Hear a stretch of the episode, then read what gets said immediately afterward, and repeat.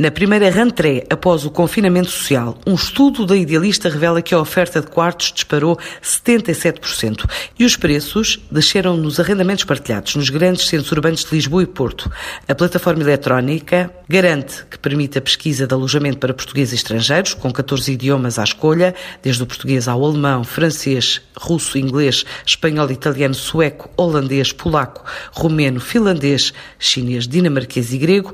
A média de preço e o perfil de quem partilha casa em Portugal também é revelada nesta investigação, como conta Ruben Marques, o porta-voz da empresa. Os dados publicados neste relatório permitiam-nos concluir que o arrendamento de quartos deixou de ser uma opção habitacional apenas para estudantes. É também uma opção eleita pelos jovens nos seus primeiros anos no mercado de trabalho e, em alguns casos, até mais tarde. Podemos concluir que a oferta de quartos para arrendar em casas partilhadas disparou 77% no último ano. Este aumento na oferta provocou descidas nos preços, tanto em Lisboa como no Porto sendo a descida na capital de 9% e na cidade invicta de 3%.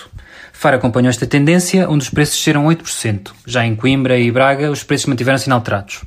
Por outro lado, os preços subiram em Aveiro e Leiria, com um aumento de 13% em ambas as cidades, seguidas por Setúbal, onde aumentaram 3%.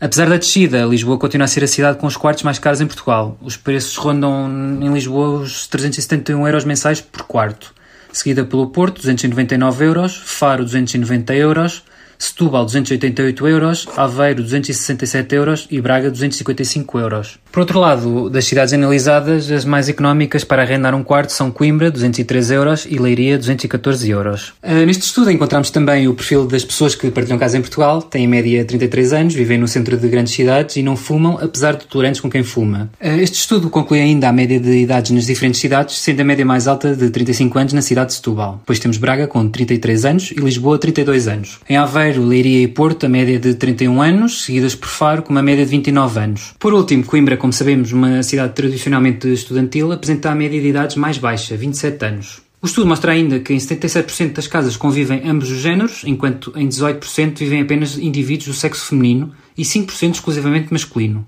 A atual realidade do mercado de arrendamento português nas grandes cidades faz com que seja complexo para muitas pessoas solteiras ou até mesmo separadas suportar o custo de uma casa, tornando o arrendamento de um quarto a opção mais vantajosa. Por outro lado, partilhar casa continua a ser um estímulo para jovens com vontade de serem independentes e de serem casa dos pais, uma tendência que deverá claramente aumentar nos próximos anos. Para a realização deste estudo, a Idealista diz que foram considerados apenas os distritos com base estável no site da empresa durante o período analisado e com um número mínimo de 50 anúncios por distrito.